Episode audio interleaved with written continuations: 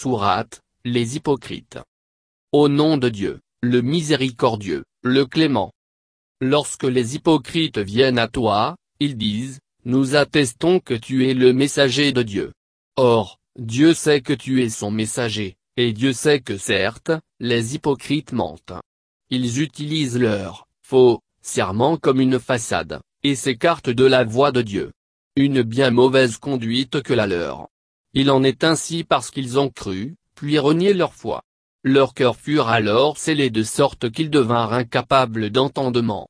Pourtant, lorsque tu les vois, tu es séduit par leur stature.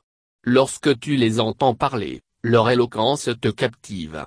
Semblables à des poutres appuyées contre un mur, inutiles, ils sont effrayés par le moindre cri dont ils pensent qu'il est une menace pour eux. Ils sont l'ennemi. Méfie-toi d'eux. Que Dieu fasse périr ces hypocrites. Comme ils sont versatiles. Lorsqu'il leur est dit, venez, afin que le messager de Dieu implore son pardon en votre faveur, ils détournent la tête, et tu les vois s'éloigner avec suffisance. Il est égal que tu implores ou que tu n'implores pas le pardon de Dieu en leur faveur. Dieu ne leur accordera pas son pardon. En vérité, Dieu ne guide pas les pervers. Ce sont eux qui disent, cessez d'approvisionner ceux qui sont dans l'entourage du messager de Dieu, jusqu'à ce qu'ils l'abandonnent, alors que les trésors des cieux et de la terre appartiennent à Dieu. Mais les hypocrites ne peuvent le comprendre.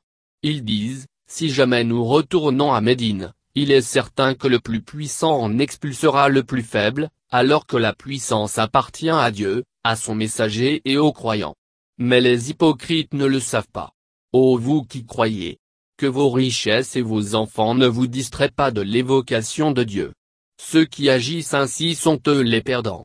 Prélevez de ce dont nous vous avons pourvu, et versez-le en charité, avant que la mort ne vienne surprendre l'un de vous, et qu'il ne dise alors, Seigneur, puisses-tu reporter le terme de ma vie pour un temps? Je ferai alors l'aumône et je serai du nombre des vertueux. Dieu n'accordera pas de délai à une âme dont le terme a expiré. Dieu est parfaitement connaisseur de ce que vous faites.